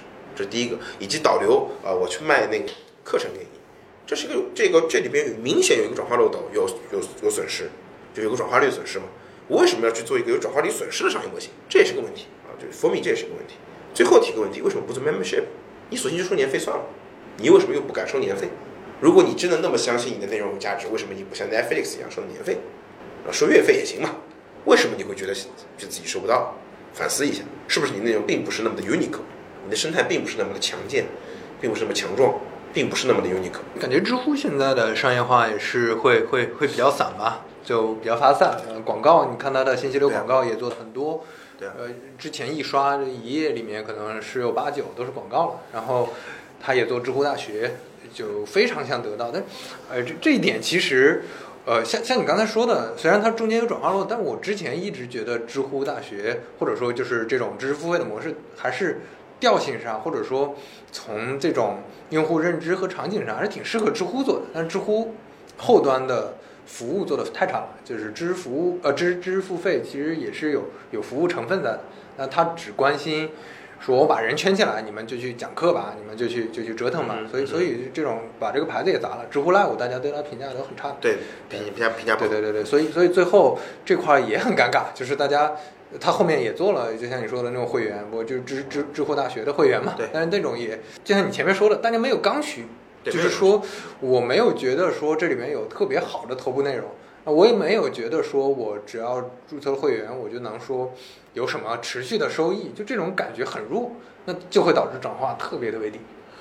对，就是说穿了，就是他没有构建出一个，呃，就目前的知乎没有构建出一个类似于 YouTube 那种像贴片一样，我既可以我赚到钱，我又可以分给内容创作者，还互相挂钩，我有一个非常可靠的呃分账的计算体系的这么一个东西出来。对，这也说到一个很关键的点了，就是知乎其实呃，因因为平台的调性就很奇怪嘛，反正跟内容创作者之间关系都不太好，就不管是说从那个那个那那种沟通上的关系，还是说就你说的比较实际的这种利益的关系，大家怎么？其实知乎，你看知知乎看 live 啊，我我听过很多人吐槽，然后就是知乎开 live 的时候，就是很多人说知乎并没有那个很好的去审核每一个开开 live 的人，也没有去呃运营帮助他。其实这里边对比快手就差差别很明显，差快手上你要开直播间你是得有要求的，你是得达到一定的播放量的，对吧？就类似于你在你在 YouTube 上想想要去做贴片，你也不是说我今天我觉得马上就能加入贴片计划了。YouTube 上你必须得一年，我就发多少个视频啊？发发哎发蛮多视频的，还有达到一百万的，还有多少的累计播放量，你才可以呃来申请在你的这个视频上来加广告的。就就是帮你做商业化这件事情本身是一个对内容供给有要求的。对对对，你你有要求，你才能最最终给 C 端那种内容消费有一个好，就并不是说你内容社区本身内容消费大家对你评价很好，对。就你就可以立马把它转移用别的形式，就大家依然去这么对啊，对理论上如果我我你在知乎审也非常严格的审核你上面的啊、呃开 live 的人，然后那些 live 的人不要开 live，你就是真的就是拿就开个一小时直播打个赏，我估计收到钱也不会太少。对。因为如果他真的牛逼的话，如果他真的牛逼的话，也我看美女都愿意给钱，我靠，为什么我看一个性感的大脑我不愿意给钱呢？嗯，那现在问题是说，知乎它没有去很好的把这块运营，但有一方面是运营的问题，另外一方面本身 life 这个形式，问号打在用户真的愿意给性感大脑给钱吗？这是另外一个问题。这件事情被验证过了吗？还是被验证说下来说是不对的？啊，如果它是验证下来不对的，那么其实你前面的事情也不用做。感觉我我的感觉反正是好像这些商业化的模式都都是草草的在验证，就不是说很很很用心的在验证。呃，它变量控制也不太，就是不太严谨，嗯哼，就是就是，呃，感觉是它加了很多个变量，就是 对对对对对就是你你做一个实验，这也是说我们做产品都知道，你要做一个最小化的一个一个模模模型试验嘛，就你试一试，比如说你先做一些精品的来，我做这么几克试一试。但他他刚开始的做法，大规模推广。对，就是花一下，我我发我发一堆表单，你填一下表单啊，我啪就给你开了对 live，你自己去搞，对就就就就就很很奇怪的一种对验证方式。对对对，这个问题在那个极客上次搞那个群的时候，我也吐槽过，就是极客上次搞那个群的时候，就明显出现这个问题，就是跑过来说金老师你要不要开一个群？我说我其实没有空去打理这个群，但是我也没想好我我我要做一个什么样的群，但是既然你你来问我，我说那我就开吧。但开完之后果然没有运营，也没有打理，它就完全就死亡了。但其实这是这是这是不那么 work 的，就是首先你你要告诉我说我要开一个群，我需要做什么，你你要明确告诉我我要做哪些事情，然后我不低于一个运营的要求，然后啊、并且我本之前的我的成绩证明了我我可以做，你才给我这个权限，这个其实是比较合呃才是比较合理的做法。那知乎的运营明显在这块是非常草率的，哎，说到这个，就是我我我我分享一下，我前段时间不是在想，因为我现在自由职业嘛，我在想做、做教育这个事儿。嗯，然后我我最大的感触就是，其实教育是比知识付费还要重很多的一个一个服务行业，它本身是个服务行业。嗯，服务行业就意味着什么？就像你刚才说的，它它不光有简单的运营，它需要有很重的教学服务。教学服务是什么？是从这个学生接触这个课程，一直到完结这个课程之间，所有平台给他提供的这种感知，这个感知可能有的时候是很很感性的。嗯，就你因为因为学习本身是一个。呃，它跟知识付费不一样，知识付费是那种，哎，我交了钱，我一一两百块钱，反正我学了几节课，我觉得，哎，这个可能听不下去了，我就不会听，我也不觉得特别吃亏。但是对于教教育来说，你可能首先客单价比较高，而且我是奔着学会一个东西去的。那这个时候我去了之后，如果你的教学服务比较差，而且尤其学习是一个很反人性的，它本身是个逆人性的事儿，这很少有人会主动愿意学习。那你没有人，就是就是说白了，你去催催他一下，或者说跟他保持一个沟通，保持一个联系，你有什么课上的问题，有什么互动，这些东西其实比我想象的要关键的多，就是它会特别重。对对，其实其实你说的特别对，我我以前跟那个做做产品的朋友经常聊嘛，就我呃我的好哥们 Rex 他是做硬件的产品经理，他曾经给我讲了一个很有意思的案例，那个时候我后来把这个提提炼出来叫做非效比，就什么意思呢？就是说你花同样的钱。在做产品的时候，你肯定会花每个每个 feature 都是有预算的嘛，对吧？但你在做不同的 feature 的时候，你可能花同样的钱，最后达到的收益是完全不同的。所以有些 feature 是费效比很高的非是有些 feature 的费效比是非常低的。我举个例子，他当时说他看到小米卖空气净化器，小米空气净化器卖得很好，他仔细观察了一下，他说你你去买空气净化器，你会去问那个导购员，你说现在什么空气净化器好卖？他会说你哦，那你看那边有个小米卖的还挺好，这是营销。但是紧接着一句话，用户问的问题就很关键，用户会说哦，那它有什么功能呢？嗯，他会说，嗯，它吸附力强啊，巴拉巴拉巴拉巴拉说一堆。我说啊，每个人都是这么说的。哎，旁边那个长得还行，跟他差不多，那个叫三星的，对吧？那个卖多少钱？他说那个卖三千。紧接着他就问小米，他说那小米那个卖多少钱？卖七百哦。那那个为什么卖那么贵？他说那个有一个什么负氧离子发声功能。哦，给我来个小米，对吧？用户就说给我来个小米，为什么？他发现一件事情，小米那个空气净化器是一个立柜式，它是个立柜。然后那哥们儿很手很贱，因为他是工程师嘛，他把小米的空气净化器拆了。他告诉我，那空气净化器的的结构很简单，上面是一块风扇，呃，很便宜，可以想象的很便宜。然后中间是一个呃主控电路板，呃，可以想象也不贵，啊，然后旁边还有几个一些小的元器件，都都是几十十几块钱以内的东西。然后下面是一个核心，就是那个呃叫做那个那个那个那个空气净化的那个胆，对，就是那个过滤器啊，它就是一个过，其实就过滤网嘛，滤网。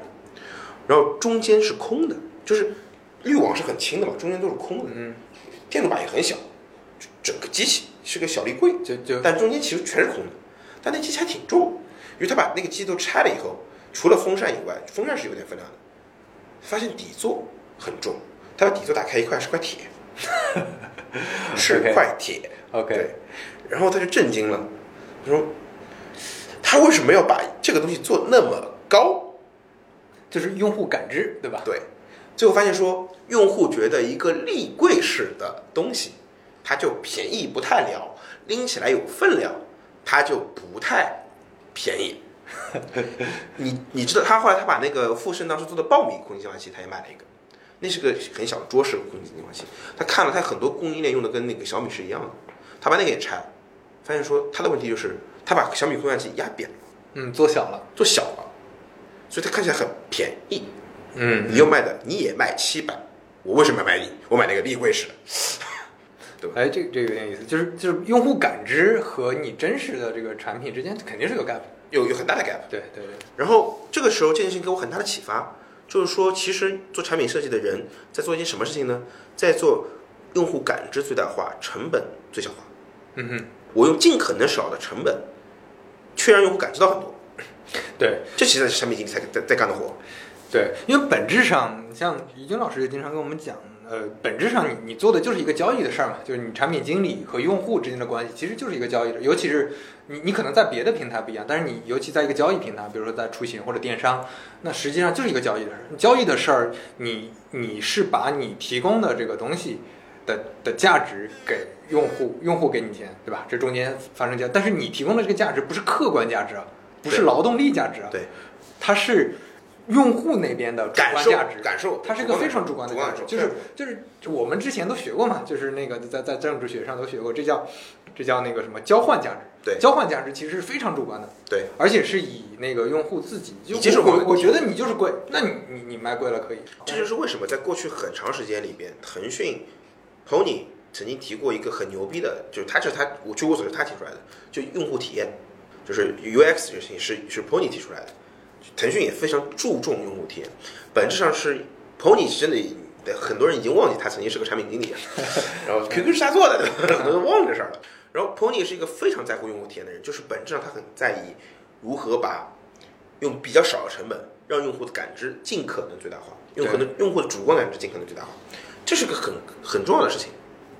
然后我们今天回过头来看，呃，你刚刚说的那些问题，其实就是用户感知不到。比如说教育产品，它的问题在于用户很难感知，或者说你去设计的时候不感知。我我举个最简单的例子，比如说我们拿电商交易举例子吧，比如说呃，我我我我买一个东西，比如说我买了一个东西之后出了问题，那或者是我要询问一个东西的价格，那以前是说我要发个消息给卖家，那卖家不一定能实时的回复我。如果在比如十五秒以内他不回复我，我就会觉得他，要不算了吧，就换一个地方买，或者是客服不给力啊，这个我问你怎么都不回我消息。但是如果我是淘宝，我做了一件事情是，哎，我我让这个旺旺可以自动回复，哪怕我离线，自动回复一下说，不啊不好意思，您呃您的消息已经收到，对方现在稍忙啊，五分钟内会给你回复。嗯，比如说给我一个这么一个 feature，好很多啊，至少至少我得到一个 feedback 嘛，然后那我就等等吧，等个五分钟看看，对吧？我不要急，对吧？然后这这个非常重要，这个 feature 做或不做，本质上是产品经理有没有去思考说用户的感知要不要放大，因为这个这个 feature 做起来很容易的，但是做不做是一个思考，就有没有想过要去做它。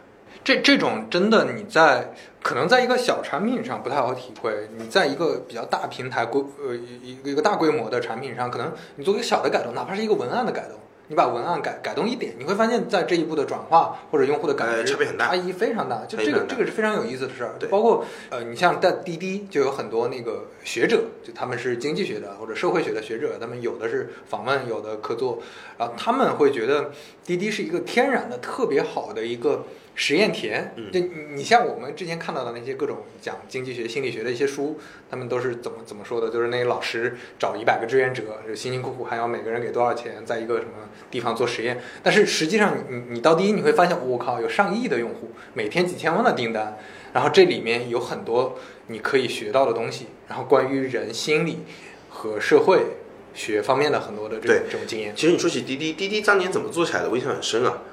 其实也是个用户体验的最大化，就是感知最大化，就是确定性的打到车这件事。对对对。就滴滴未必比你在路边扬招更快，但是它比你路边扬招更确定，你知道你在几分钟后下楼就会有车。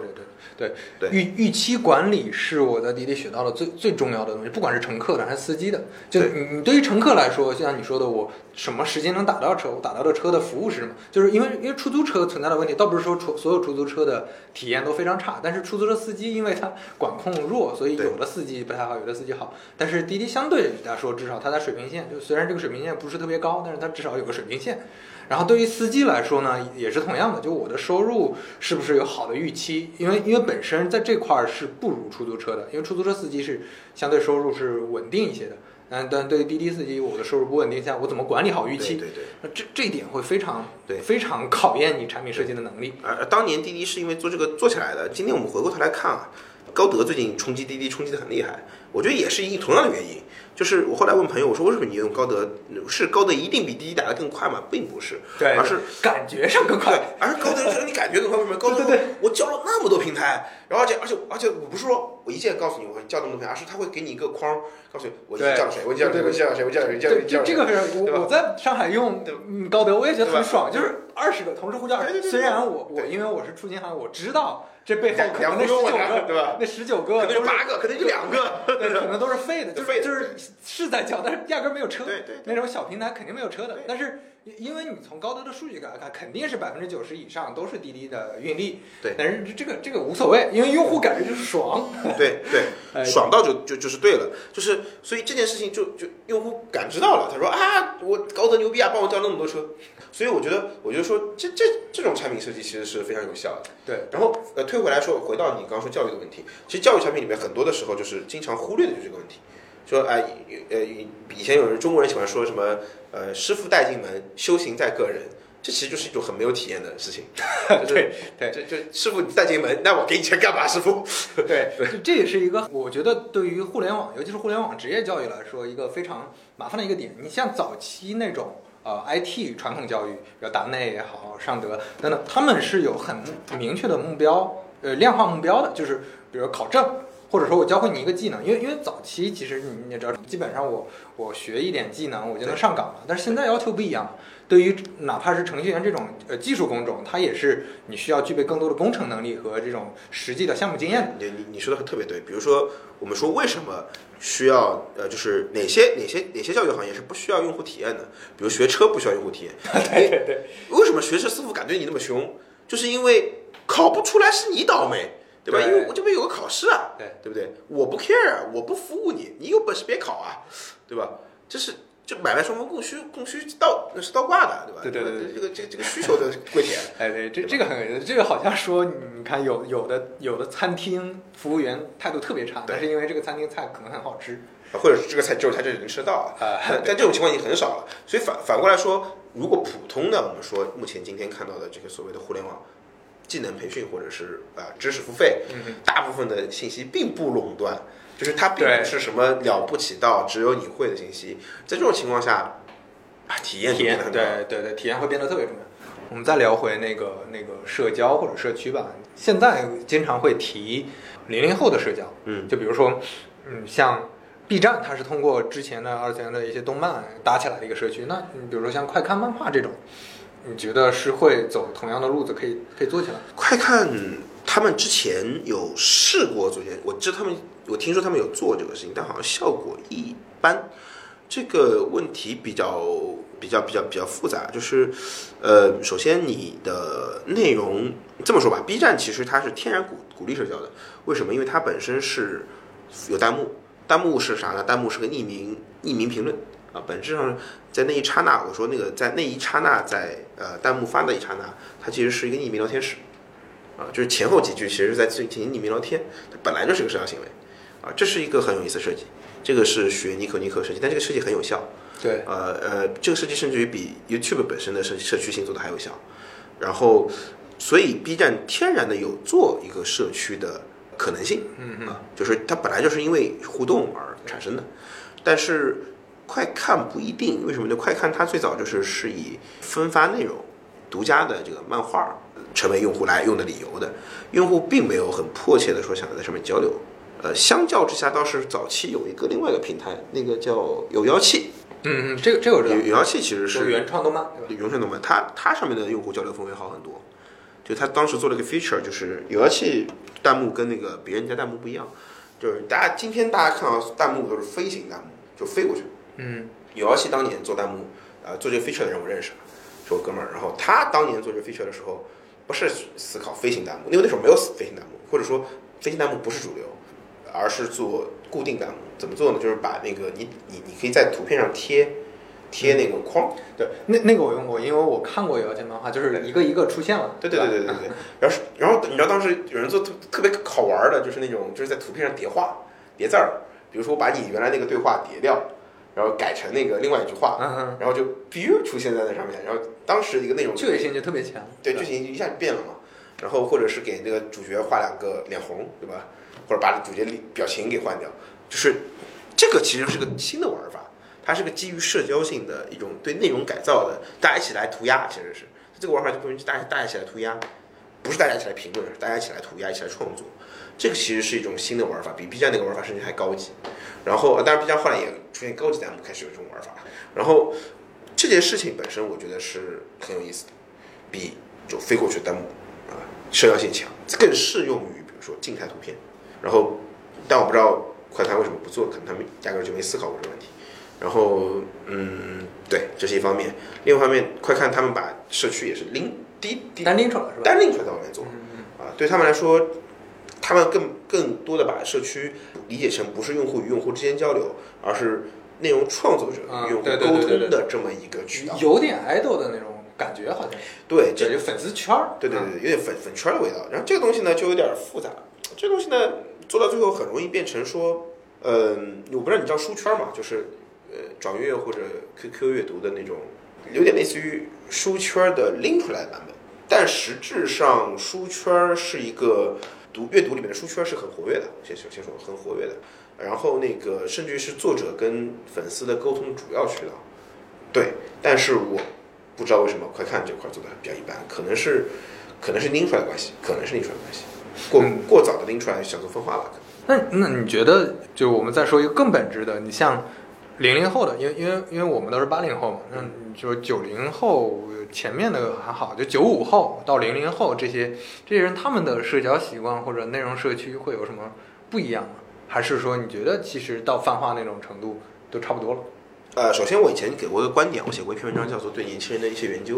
我当时说，就是这个世界上其实没多少二次元，就是首先，因为我我是八零后二次元，对吧？所以我我而我以以以九零年比较近，所以我能观察到九零年二次元。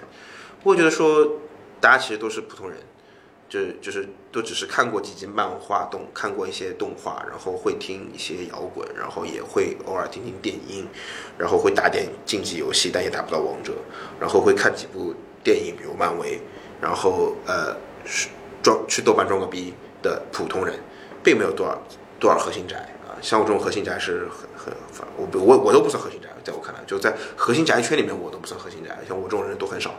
就我我这种人比例已经很低了，呃，比我还宅，你可以想你敢想？对，这太可怕了，是你敢想？然后呃，然后在这样的前提下，我会觉得说，其实普通的年轻人之间的行为变化比较潜移默化，没有那么明显，反倒是一些大环境上的改变，使他们一些底层认知产生的变化，比如说输入法的学习这件事情不存在，嗯哼，对于年轻人的影响很大，以及比如说麦克风天然可以用，摄像头天然可以拍。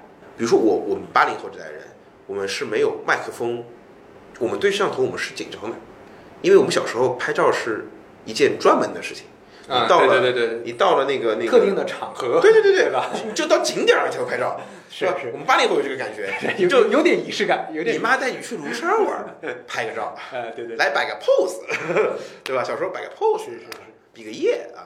九零后还有点这个味道，到了零零后已经没有了，因为嗯我我外甥是零零后嘛，他们基本上从小就是家里都有手机，拍照是一个很很随特别日常、特别随意的事情。很随意，对，没有成本，随便做的事情，拍录，然后剖是一个对就很天然啊，这个性很天然，而且输入法也不用学了。我们小时候打字课，八零后有概念打字课，九零后可能还有点儿，到零零后已经没有，九五后都没有打字课这概念了。输入法需要学的吗？我第一反应，啊输入法需要学的吗？不不是会拼音就会的东西吗？对吧？就是就是一年级学会了拼音啊，小幼儿园学会了拼音，你就会输入法了嘛？为什么还要学？很奇怪，太奇怪了，对吧？这些东西的潜移默化的变化，其实会改变 UGC 生态，会使 UGC 变得更容易，嗯会使他们有更强烈的表达欲，因为他们表达更顺畅、更通畅，表达障碍更小，表达摩擦更小，他们会觉得天然的把东西表达出来更容易被接受，啊，这是一个我觉得变化。我倒不会觉得说他们在需求上有变化，因为我觉得需求跟人的嗯嗯，人脑结构有关。对对，就是心心理上的，或者说带在基因里的，可能就本质上的需求不会有太大变化。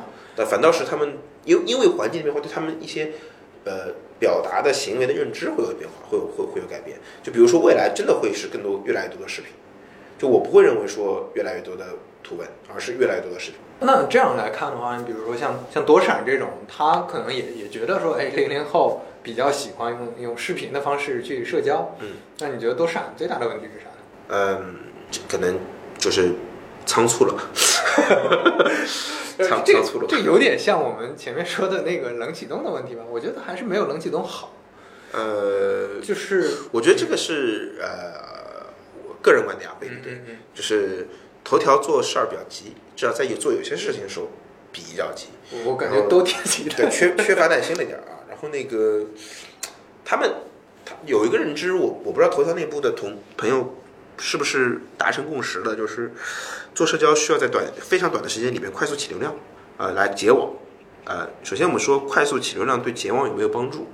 从数学上来看是有的，但从实操上来看有多大帮助是个问号。嗯就是其实其实快速起流量跟起单位区密度是两件事情。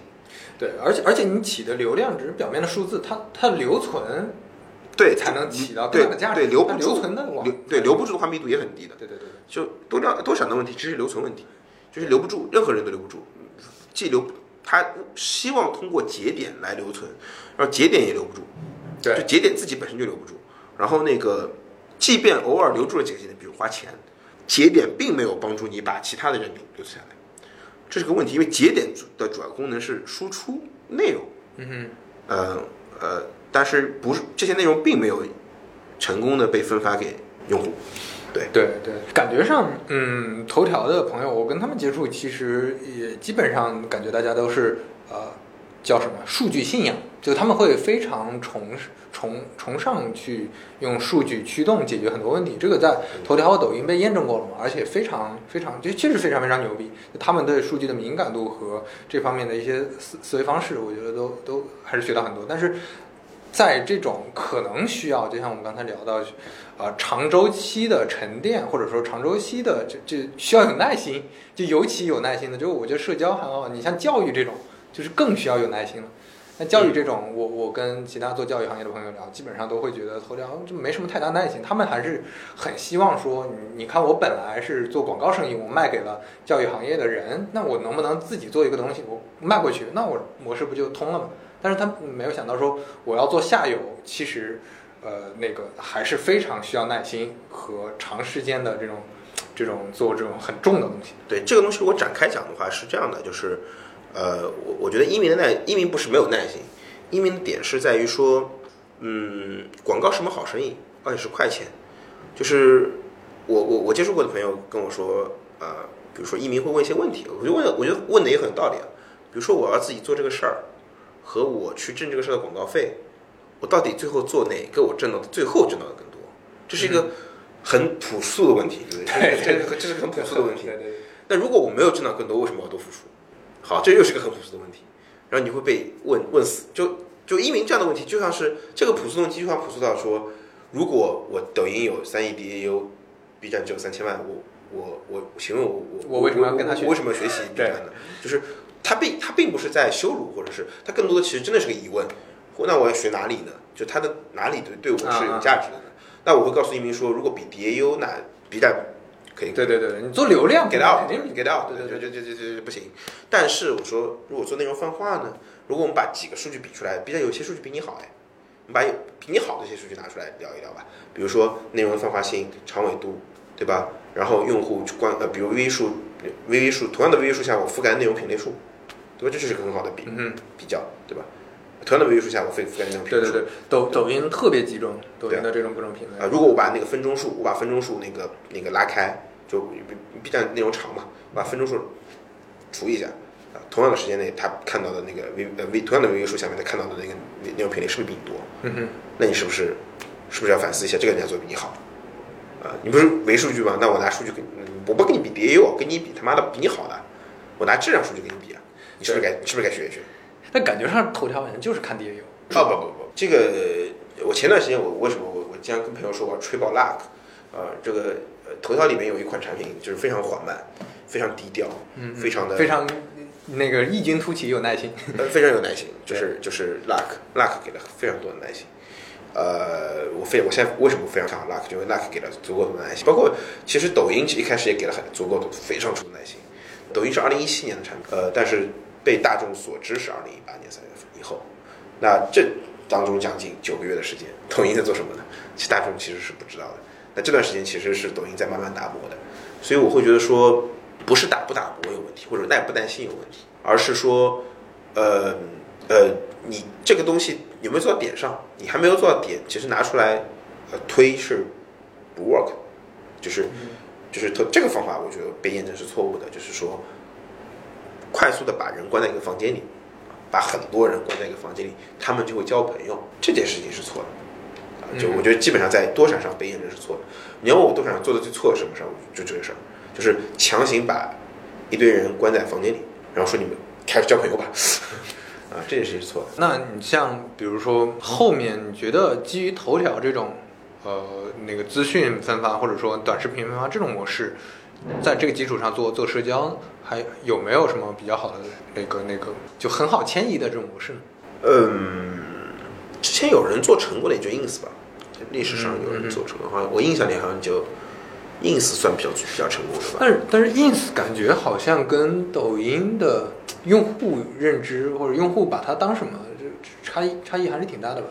这个地方，呃，一鸣在在头条内部应该还是把还是把抖音呃对标去去 benchmark 到 ins，、嗯然后因为快手 benchmark 也呃 ins 嘛，然后所以他应该也会把也会把自己 benchmark 到 ins，嗯，但环境确实差别很还是蛮大的，毕竟老外没有朋友圈对吧？老外的朋友圈就 stories 或者是他们 Facebook，那年轻人没有没有不愿意用他们的 Facebook 去去去跟他爸妈在一起发朋友圈，才奇怪。对？那就那那就 Snapchat 或者或者或者或或者用 Ins 的 Stories。所以之前说 Ins 的 Stories 再造的 Ins 没有什么问题，就是 Stories 其实对于 Ins 来说是第一个转大转型，就使得使得 Ins 从社区变成了更 social media。那我会觉得说，呃，今天的抖音其实还还需要一些时间去去去做这些事情。